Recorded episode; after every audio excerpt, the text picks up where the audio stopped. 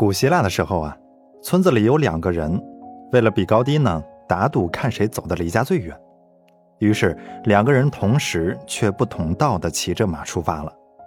一个人走了十三天之后，心想：“我还是停下来吧，因为我已经走得很远了，他肯定没有我走得远。”于是他停了下来，休息了几天，调转马头返回家乡，重新开始他的农耕生活。而另外一个人呢，走了七年却没有回来。人们都以为这个人为了一场没有必要的打赌而丢了性命。有一天，一支浩浩荡荡的队伍向村里开来，村里的人不知道发生了什么大事。当队伍临近时，村里有人惊喜地叫道：“那不是科尔威逊吗？”消失了七年的科尔威逊已经成了军中统帅。他下马之后向村里人致意，然后说：“鲁尔呢？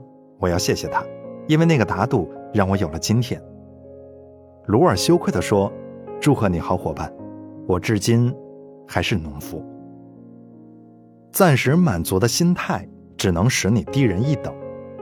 在生活中，有多少人都是这样成为低人一等者的呀？一个有生气、有计划的人，一定会不辞劳苦、坚持不懈地向前迈进。他们从来不会想到得过且过这样的话。然而啊，生活中不缺乏这样的人。不止一次的想减肥、想学习，可是，在为自己打了一针鸡血之后呢，又不了了之了。然后周而复始，在得过且过中掩埋掉自己所有的激情和热血。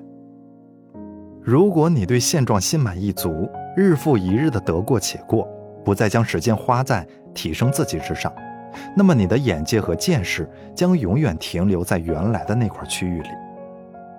打起精神来。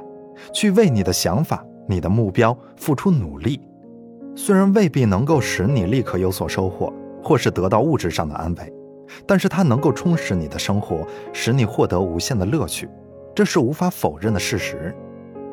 那些让人功成名就的大事，绝非那些做事得过且过的人所能完成得了的，只有那些意志坚定、不辞辛苦、十分热心的人，才能够完成这样的事业。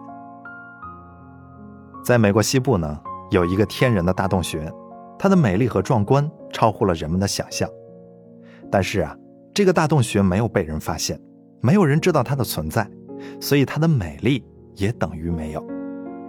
有一天，一个牧童偶然来到洞穴的入口处，从此，新墨西哥州的绿巴洞穴成为了举世闻名的圣地。科学研究表明，我们每个人都有一百四十亿个脑细胞。一个人只利用了肉体和心智能源的极小部分，若与人的潜力相比，我们只是半醒状态，还有许多未发现的绿巴洞穴。正如美国诗人惠特曼的诗中所说：“我，我要比我想象的更大更美，在我的，在我的体内，我竟然不知道包含这么多美丽，这么多动人之处。人是万物的灵长，是宇宙的精华。”我们每个人都具有光阳生命的本能，为生命本能效力的就是人体内的创造技能，它能创造人间的奇迹，也能创造一个最好的你。我们每个人心里都有一幅心理蓝图，或是一幅自画像，有人称它为自我心象。自我心象犹如电脑程序，直接影响它的运作结果。如果你的心象想的是做最好的自己。那么你就会在你内心的荧光屏上看到一个踌躇满志、不断进取的自我。同时呢，还会经常听到“我做得很好，我以后还会做得更好”之类的信息。那这样的你注定会成为一个最好的你。美国思想家爱默生说：“人的一生正如他一天中所设想的那样，你怎样想象、怎样期待，就拥有怎样的人生。”美国赫赫有名的钢铁大王。安德鲁·卡内基就是一个能充分发挥自己创造技能的楷模。他十二岁由苏格兰移居到美国，最初在一家纺织厂当工人。当时他的目标是做全工厂最出色的工人，因为他经常这样想，也是这样做，终于成为了全工厂最优秀的工人。后来呢，命运又安排他当邮递员。他想的是怎样做出全美最杰出的邮递员，结果他这一目标也实现了。他的一生总是根据自己所处的环境和地位塑造最佳的自己。他的座右铭就是：“做一个最好的自己。